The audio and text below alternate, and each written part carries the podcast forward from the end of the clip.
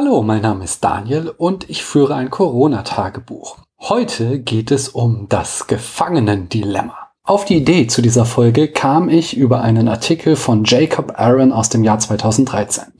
Der Artikel war zwar am Ende nicht so fruchtbar, aber die Idee blieb. Das Gefangenendilemma ist ein Modell aus der Spieltheorie für Entscheidungen. Und die Spieltheorie wiederum ist eine mathematische Theorie, wo Entscheidungssituationen modelliert werden, wo mehrere Personen miteinander interagieren. Es geht also darum, wie mehrere Menschen miteinander in verschiedenen Situationen agieren und wie sie agieren sollten, um den größten Vorteil für sich herauszuholen. Bei einem Gefangenendilemma spielt man folgende Situation durch. Zwei Gefangene werden getrennt voneinander verhört, da sie eines gemeinsamen Verbrechens angeklagt sind. Sagt keiner der beiden Gefangenen aus, erwartet sie eine relativ geringe Strafe aufgrund von Mangel von Beweisen. Sagt nur einer von beiden aus, so erhält er eine Kronzeugenregelung, geht also straflos aus der Sache heraus, während der andere die Höchststrafe erhält. Sagen beide wiederum aus, bekommen auch beide eine hohe Strafe. Wie man am Aufbau dieses Gedankenexperimentes sieht, liegt der maximale Vorteil für die gesamte Gruppe darin, wenn beide nicht aussagen.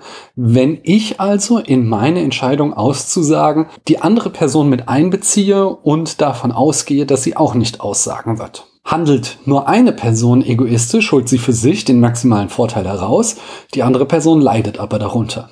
Handeln jedoch beide egoistisch, entstehen für alle nur Nachteile. Entscheidend ist, dass die Gefangenen nicht wissen, wie der andere aussagen wird. Dadurch ist eine offene Kooperation nicht möglich. Sie müssen also durchkalkulieren, wie sie sich verhalten werden aufgrund der Einschätzung des Verhaltens der anderen. Das mathematische Grundmodell geht übrigens auf Merrill M. Flood und Melvin Thrasher zurück. Albert William Tucker hingegen schuf das Gedankenexperiment mit den Gefangenen zur besseren Veranschaulichung. Das Gefangenendilemma ist in mehreren Dimensionen philosophisch interessant. Beispielsweise lassen sich damit gut gesellschaftliche Situationen modellieren. Ein einfaches Beispiel ist das Verhalten von Autos im Reißverschlussverfahren. Wenn bei einer zweispurigen Fahrbahn auf einer Fahrbahn ein Hindernis ist, dann ist die Methode, die am wenigsten Rückstau verursacht, die, wenn alle Autos bis zum Hindernis vorfahren und sich dann wie die Zähne eines Reißverschlusses ineinander auf die freie Bahn einsortieren. Das funktioniert aber nur, wenn die Autos auf der freien Bahn auch Lücken lassen. Lassen sie die nicht, dann fährt ein Auto auf der blockierten Spur bis vorne vor und steht dann dort, während die anderen weiterfahren. Wenn hingegen sich mehrere Autos aus der blockierten Spur in die freie drängeln, dann stehen die, die eigentlich auf der freien Spur fahren. Da niemand weiß, wie sich die anderen verhalten werden, kommt es bei Hindernissen fast immer zu dem Phänomen, dass die Autos nicht bis zum Hindernis vorfahren und sich dann im Reißverschlussfahren eingliedern, sondern dass sie schon vorher nach Lücken suchen, die sich ihnen bieten und dann in diese reindrängeln. Die Autos auf der freien Spur werden dadurch ausgebremst und haben wenig Anlass, weitere Autos reinzulassen. Das Ergebnis ist, alle stehen im Stau. Quasi haben beide Gefangenen ausgesagt, weil sich keiner auf den anderen verlassen wollte. Oder man stelle sich eine andere Situation vor, in der, wenn alle zu Hause bleiben würden, eine Krankheit in zwei bis drei Wochen ausgerottet wäre. Wenn nun einige rausgehen, profitieren sie von den Vorteilen der leeren Straßen, während die anderen länger zu Hause bleiben müssen. Würde sich hingegen niemand an das Verbot halten, würde sich die Krankheit weiter ungebremst ausbreiten. Ich weiß, der Vergleich hinkt ein wenig, denn es können nicht alle zu Hause bleiben. Manche müssen aufgrund ihrer Jobs weiter rausgehen.